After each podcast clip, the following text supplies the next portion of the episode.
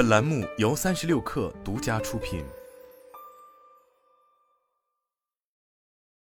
本文来自古典少中侠。改变认知这件事，在各种知识服务领域已经变成了基础建设。今天你打开各种课程，都有关于改变认知的承诺。但是，很多徘徊邂逅在知识付费领域的人，他们在不断的认知改变下，变成积极的学习者，却陷入另一种行动瘫痪。不是说一个人的成长是认知升级吗？为什么认知改变了，却依然没什么用？什么是认知升级的真相？如何让改变真实发生？我们今天就聊聊这个话题。一、为什么认知总被颠覆？什么叫做改变认知？具体改变什么？是讲一些很断言的金句吗？还是颠覆一些过去沿袭的想法？如果这些问题不讲清楚，陷入焦虑和行动瘫痪是必然的。因为人的认知不仅需要经常颠覆，更需要持续的稳固。只有稳定的认知，才有稳定的行动的信心，而只有行动，才会引发真正的改变。因为不管是什么结论，过段时间总会被颠覆，就是等靴子落地。但是下一只靴子又告诉你，我们不是靴子，而是冰刀，雪山才是真正方向。那么你又必须等待下一只冰刀，而下一门课又告诉你，重要的不是冰刀，而是菜刀。是关刀，是刀臂刀。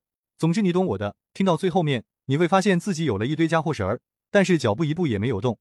如果说知道和做到之间有两个太平洋，这种无用的颠覆，却往往连航行都没有开始，就是不断的在沙滩上来回踱步，看要选择什么船，真是太平洋的深深伤心。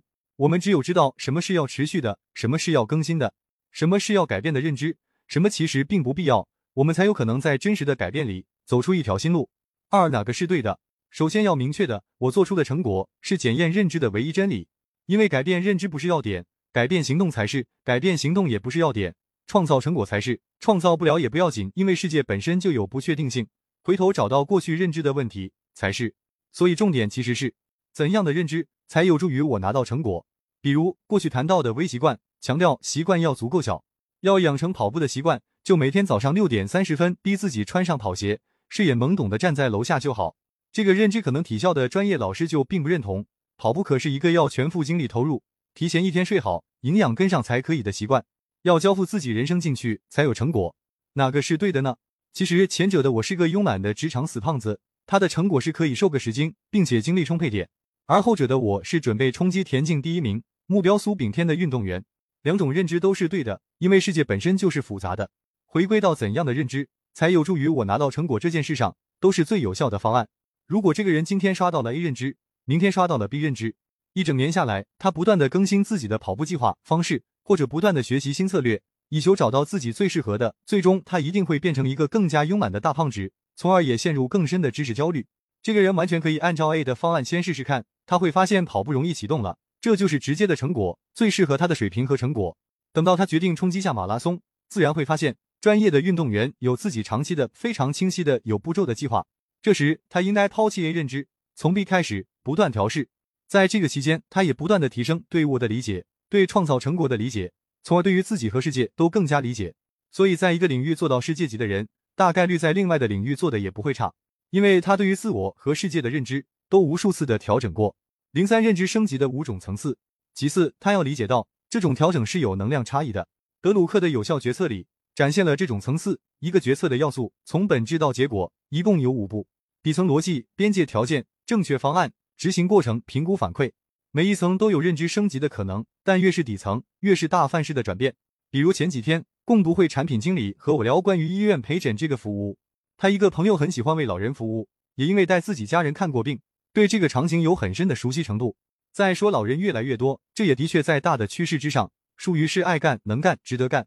对此，他也咨询过很多咨询师，每个人都有不同的建议，也有不同的认知颠覆。咨询师 A，与其坐着思考，不如去试试看。一方面可以试试看，联系下你看到的信息源，说自己做这个业务的人做的怎么样了，或者上网搜索下具体的岗位有招聘吗？用人单位怎么看？然后拿到些结果，我们再调整思路。咨询师 B，要把过往的经历按照这个工作来聚焦，才有可能找到。我们可以一起打磨下简历，梳理下你过往工作里符合这个的能力，看如何把你过去陪妈妈做好的事处理出来，能力、才干、知识，然后做好它。咨询师 C 要做一个业务并越来越好，要思考这个业务核心价值在哪里，核心的竞争对手是谁。先说核心价值，如果对象是高端的白领，工作忙没空自己去挂号，那高端医疗保险其实普遍有这个业务包含，他们基本不需要这个业务。如果是社畜需要有人陪自己父母去，那么父母的核心要求是什么呢？一方面肯定是有人陪着放心，一方面就是有没有医院的关键资源，比如说是不是真的能挂到某个专家号，是不是真的化验结果有快车道。所以医疗资源才是关键。再说竞争对手，如果仅仅是陪伴，没有什么核心价值，那么竞争对手一定是口碑、商务能力。谁能最快抓到有很多这个资源的平台或者是渠道商，谁就能赢。所以，要么是在获客上有优势，要么是在医疗资源上有优势。你说你细心耐看，肯定以后会玩的很累。咨询师弟，你对这件事的期待是什么？是副业，还是长远工作的方向？你是没有工作，准备从这个入手，还是有工作，准备切换？如果是副业，值得试试看，可能慢慢就能找到前面说的二种资源，但要想好投入的时间精力边界。如果是有当下的工作，后来知道是抖音运营，那么你要评估下两者的发展空间和自己优势。而如果是要切换，可能还要思考好要存多少钱，准备投入多少。还有就是前面两个问题，医疗资源和获客渠道该如何解决？你看四个人都有道理，那谁的认知颠覆的更底层呢？咨询师 C 是在底层逻辑层面工作的，他告诉你一个新职业是不是值得做，首先是要看职业的竞争点以及本身的优势是否匹配。咨询师 D 是在边界条件做工作的，你最大的投入产出期待是什么？风险是什么？你自己说了算吗？需要有什么情况这件事才值得做？咨询师 A 是在正确方案来做的，最正确的方案是先调研再投入。咨询师 B 是在执行中的一个环节，简历修改来做的。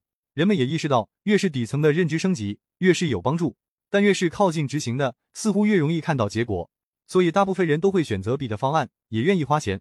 当然，你在自己认知范围内花了钱，也就只能取得这个层面的结果。可能简历改得很好，但是一进去发现行业的理解是错的，白干一段；或者边界条件是错的，其实没有抖音运营好；又或者商业认知是错的，根本没有持续的竞争力。顺带一句，在保险公司已经有这种陪诊服务提供商了，批量的话，挂号加陪诊不超过一百块。这个业务个体经营的难度是很高的，人只能赚到自己认知范围内的钱，也只能享受自己认知范围内的服务。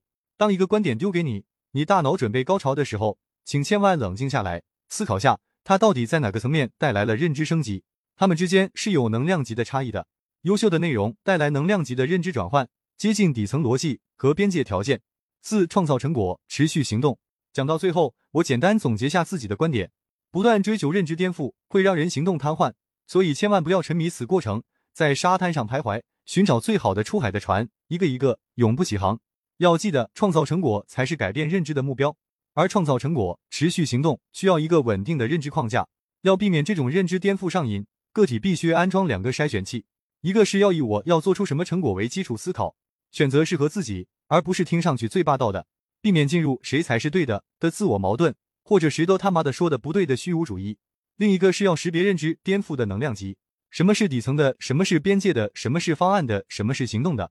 行动和方案的要不断迭代，但是底层和边界的，一旦想清楚，除非有巨大的变化，要一直执行，这才能走通知识到改变的全路径。